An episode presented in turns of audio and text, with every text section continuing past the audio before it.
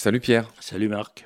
Je suis absolument ravi de te retrouver. Aujourd'hui, on va parler d'un bel oiseau qui est le pigargue ou l'aigle de mer. En fait, ceux à qui ces noms disent rien, ils connaissent cet oiseau. C'est tout simplement un des emblèmes américains. C'est cet aigle avec une tête toute blanche. On va en parler avec toi. Et on va commencer comme on fait d'habitude par son nom dans les différentes langues.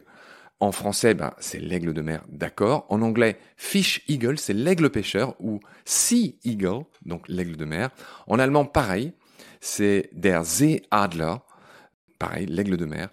En espagnol, pigargo, et en italien, aquila di mare, donc l'aigle de mer hein, dans toutes les langues.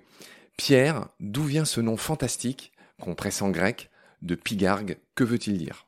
Oui, oui, oui. Plus amusant que aigle de mer, qui se comprend euh, facilement. Alors, pigargue, euh, on vient de dire que l'oiseau américain avait la tête blanche. Mais justement, pigargue, ça veut dire que sa queue est blanche. En réalité, puguet, c'est la fesse, hein, c'est la Vénus callipige. Et ça, ça veut dire belle fesse et Voilà, la Vénus, elle a de belles fesses, mais là, en l'occurrence, Argos veut dire blanc, donc le pigargue, il a la fesse blanche, en réalité, la queue blanche, voilà. Et ce qui est amusant d'ailleurs, c'est que Hérodote emploie déjà en grec hein, ce mot, pigargos, et simplement, il l'emploie pour une gazelle, parce qu'on le sait bien, il y a des gazelles qui ont euh, le derrière blanc, le derrière blanc qui se voit de loin, bon, etc. Bon, bah pourquoi pas, hein, ça s'applique bien à cette gazelle aussi. Mais Aristote, lui, applique Pigargos à notre aigle qui nous intéresse maintenant. Bon, puis l'espagnol, Pigargo, évidemment, ça vient de là aussi. Bon, les autres langues préfèrent euh, cette appellation peut-être plus simplette de dire euh, aigle de mer. Évidemment, ce sont des aigles qui pêchent les poissons. Oui. Pierre, j'ai envie, avant qu'on parle de la dizaine d'espèces de pigargues, et c'est très intéressant, j'ai envie qu'on s'attaque quand même à ce symbole mondialement connu, le pigargue à tête blanche, qui est le plus connu de la famille. On a dit qu'il comptait une dizaine de membres, cette famille des aigles de mer. Donc son nom scientifique c'est Aliaetus leucocéphalus, hein, et ça veut dire l'aigle de mer à tête blanche. Hein. Aliaetus c'est l'aigle de mer, leuco c'est blanc, céphalus tête. Donc pigargue à tête blanche c'est l'emblème de la puissance américaine. Pierre, il y a beaucoup de choses à dire là-dessus. Il figure sur les billets de 1 dollar, par exemple. Oui, c'est ça, et sur les symboles de l'État fédéral américain, de tous côtés. Juste un mot, Aliaeus, c'est même pêcheur en grec. Hein. c'est vraiment l'aigle pêcheur. Hein mieux, encore que de mer. Qu'on retrouve dans ressources halieutiques au passage. Voilà, exactement, dans le mot halieutique. Et l'halieutique, d'une manière générale, qui est la science de, la pêche. Donc, euh, oui, cet aigle, euh, bon, c'est amusant que son nom veuille dire euh, que blanche, alors que lui a en plus la tête blanche. D'où son nom anglais, courant qui est Bald Eagle. Hein. Bald Eagle. Bald Eagle. Bald veut dire aujourd'hui chauve, n'est-ce pas? Bon, moi je suis un peu chauve, mais c'est comme ça. Mais euh, en réalité, originellement, c'est blanc. Et on se souvient que quand on a parlé du balbuzard, dans un autre épisode euh, il y a un certain temps, on a montré que le mot balbuzard venait en fait de bald. Bald, bald buzzard. Voilà. C'est la même idée, voilà. Parce que le balbuzard aussi a du blanc. Une anecdote quand même que j'adore, euh, c'est le fait que Benjamin Franklin, qui était un, vraiment un grand personnage, au fond, euh, il intervenait hein, au moment de l'indépendance américaine, 1776, 1784, etc. Et il a trouvé que l'aigle était un petit peu trop belliqueux comme symbole, et il a dit une chose très drôle, qu'il aurait préféré qu'on prenne le dindon. Un natif? Qui est natif. Bon, le, le pigargue à tête blanche aussi est natif de là-bas, hein, mais enfin le dindon a moins d'équivalent en Europe puisque c'est là-bas qu'on l'a trouvé. Il a dit même, écrit en 1784, cet oiseau est beaucoup plus digne et en même temps un vrai fils de l'Amérique. Voilà, mais personne n'a ne l'a suivi là-dessus. suivi sur le dindon et c'est donc resté l'aigle. Pierre, cet aigle, cet énorme symbole américain de l'impérialisme américain, on pourrait dire, tient des choses dans ses serres et il y a même des petits bandeaux avec des choses écrites. Donc détaille-nous ce symbole. Oui, alors il tient dans sa serre droite un rameau d'olivier pour faire la paix, mais dans sa serre gauche des éclairs de Zeus pour symboliser la guerre. Donc c'est la guerre et la paix. Ouais. Et il y a une petite bandelette euh, qui entoure sa tête qui dit E pluribus unum. L'union fait la force. Hein. L'union fait la force, ah, exact. Donc je transpose un peu. C'est du latin et littéralement ça veut dire de plusieurs, un seul. un seul, voilà. Pierre, je vois que tu es inépuisable sur ce thème de notre aigle de mer, du pigargue, donc des fesses blanches à tête blanche dans certains cas. Tu trouves un lien étrange entre l'aigle et le caoutchouc. De quoi parles-tu? Oui, oui. Alors ça, c'est cette société Hutchinson, hein, qui est très connue, hein, qui fabrique des caoutchoucs industriels, qui a fabriqué des pneus à une époque aussi. Et simplement, cette société a été créée par un Américain, un certain Hiram Hutchinson, qui a ouvert à Montargis en 1853 une fabrique d'objets en caoutchouc. En fait, il avait obtenu le brevet de Goodyear, Goodyear, un grand inventeur de la vulcanisation du caoutchouc. Il avait obtenu le brevet pour faire des bottes et des souliers en caoutchouc. Et cette société, lui, Hiram et son fils Alcander ont adopté assez rapidement l'aigle comme symbole, tout simplement parce qu'il venait d'Amérique. Hein. Et c'est resté, ça a même euh, pris de l'ampleur quand euh, la marque Aigle est devenue euh, célèbre. On dit, c'était d'abord la marque à l'aigle, maintenant on dit Aigle, et avec un certain rapport entre la lettre A et l'aigle. Voilà.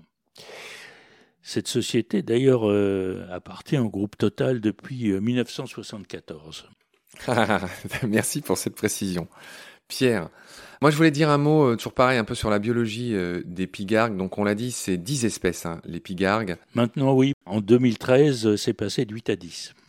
Merci pour cette précision, Pierre. Exact. Et ton beau livre qui nous sert de base à toutes ces émissions s'intitule La mystérieuse histoire du nom des oiseaux que tu as coécrit avec Henriette Walter aux éditions Robert Laffont. On le citera jamais assez. Il est sorti en quelle année, Pierre? Il est sorti en 2007. D'accord. Donc c'est pour ça, parce que dans ce livre, euh, tu dis qu'il y a huit espèces. En fait, aujourd'hui, on sait qu'il y en a dix parce qu'il y en a deux qui sont rajoutées ultérieurement. Donc évidemment, c'est pas une étourderie de ta part. Pierre, je voulais dire un mot sur les aspects un peu biologiques des pigargues.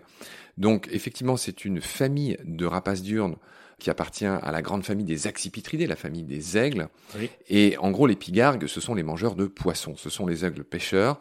C'est pour ça qu'on les appelle aussi aigles de mer. Les aliettes, on les appelle aussi aliettes. Et plus anciennement, les huards ou les orfraies. Voilà. Orfray, euh, un nom qu'on a déjà vu aussi à l'occasion du balbuzard. Exact. Puisque ça donne en anglais le mot osprey, qui est le nom du balbuzard en anglais. Mais on y reviendra aussi à propos d'autres aigles, comme le gypaète. Pierre, je voulais juste détailler les 10 espèces de pigargues pour les ornithos, pour les amis naturalistes qui écoutent. Je vais dire un mot sur les 10 espèces vite fait. En premier, il y a le pigargue blagre, et lui, c'est le leucogaster, Aliaetus leucogaster. Donc c'est le pigargue à queue blanche, donc il est en déclin, mais euh, on va dire que ça va mieux que d'autres.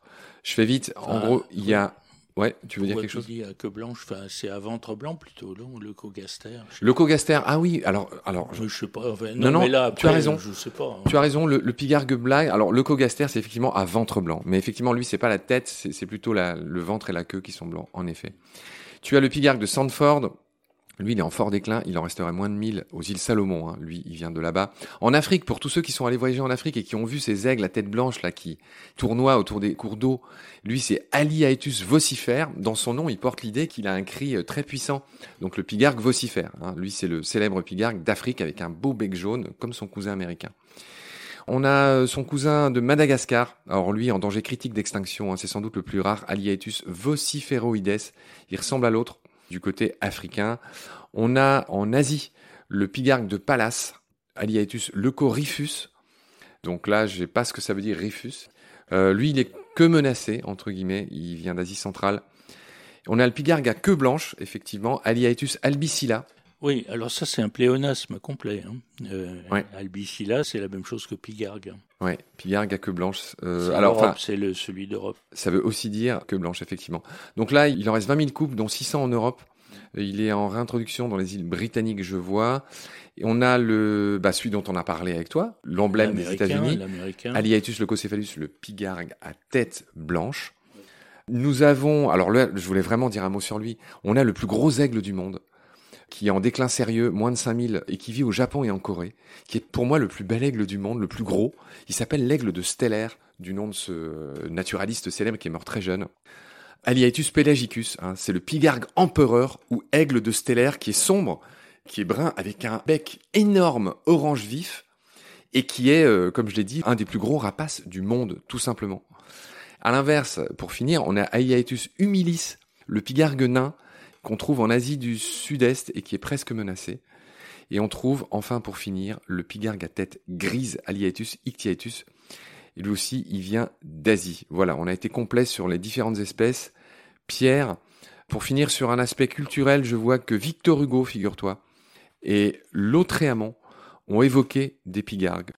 Victor Hugo en a parlé dans La Voix de Guernesey, un poème adressé aux partisans de Garibaldi, figure-toi. La louche orfraie et le pigargue volent droit au charnier, c'est le vers concerné.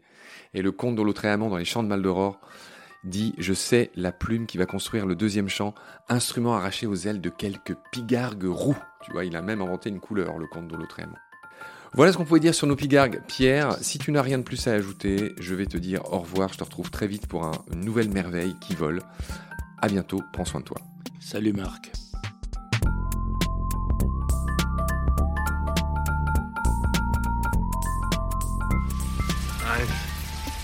Seen things you people wouldn't believe.